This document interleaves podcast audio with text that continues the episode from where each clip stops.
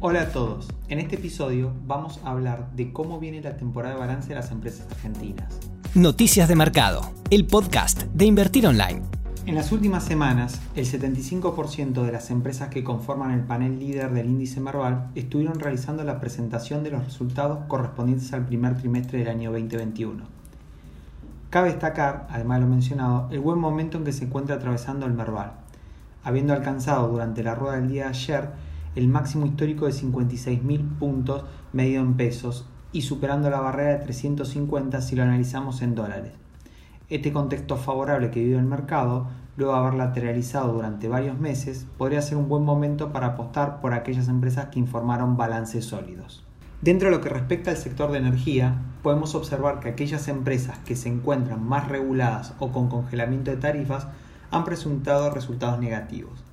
Entre las principales compañías que integran este sector destacamos Edenor, que registró un resultado negativo de 656 millones de pesos durante el primer trimestre del año, comparado con una ganancia de 1.000 millones de pesos correspondiente al mismo periodo del año anterior.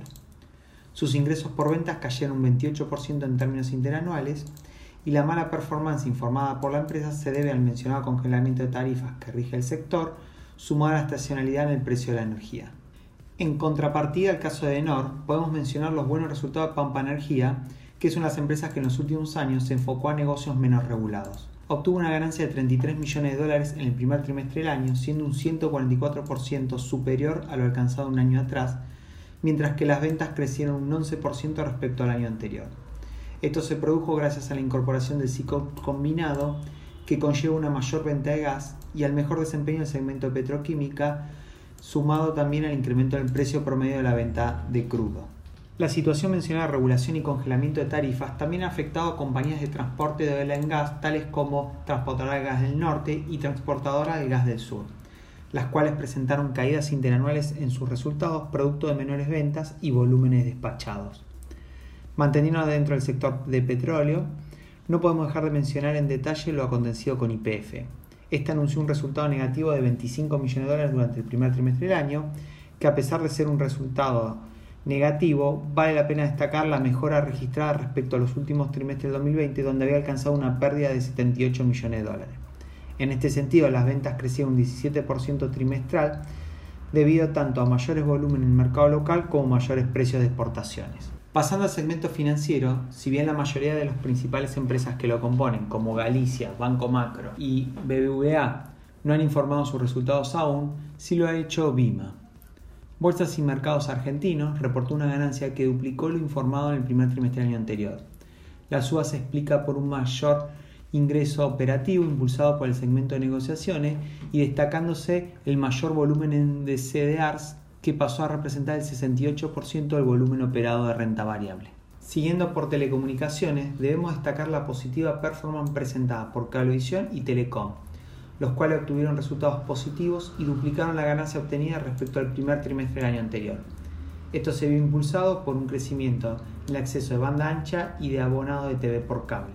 En lo que se refiere al sector consumo, tenemos a Molino Río de la Plata, la compañía de productos alimenticios que reportó una ganancia de 1.180 millones de pesos en el primer trimestre comparado con una pérdida de 163 millones de pesos del año anterior. Esto se encuentra explicado por una fuerte expansión del margen operativo, impulsado por un aumento del 13% en el precio promedio de venta, la cual compensó la disminución registrada en los volúmenes de venta. Por último, finalizamos con los resultados del segmento que mejor performó, el de materiales. En este destacamos empresas como Luar y las cementeras Loma Negra y Holcim. Aluar reportó una ganancia de 2.000 millones de pesos superior al último trimestre del año pasado. Esto se debió a un mejor resultado operativo y mejor resultado financiero. Las exportaciones se vieron impactadas por la menor disponibilidad de metal derivado de las restricciones productivas, la necesidad de recomponer inventarios y las demoras en la disponibilidad de buques. A pesar de lo mencionado, la compañía prevé colocar sin inconvenientes el volumen disponible en los mercados habituales durante el resto del año. Loma Negra presentó ganancias por 2.500 millones de pesos, un 250% por encima de lo informado en el mismo periodo del año pasado, pero un 21% por debajo del último trimestre del 2020. Los buenos resultados se explican por mayores ventas de productos de un aumento de precios mayor al esperado, el cual fue parcialmente compensado por menores ingresos financieros. Y cerramos con Holcim, la cual declaró ganancias por 1.859 millones de pesos, reflejando un crecimiento del 15% respecto al último trimestre del año pasado y de más del 100% en términos interanuales. Esto se explica principalmente por los menores costos de producción y mayores volúmenes de venta.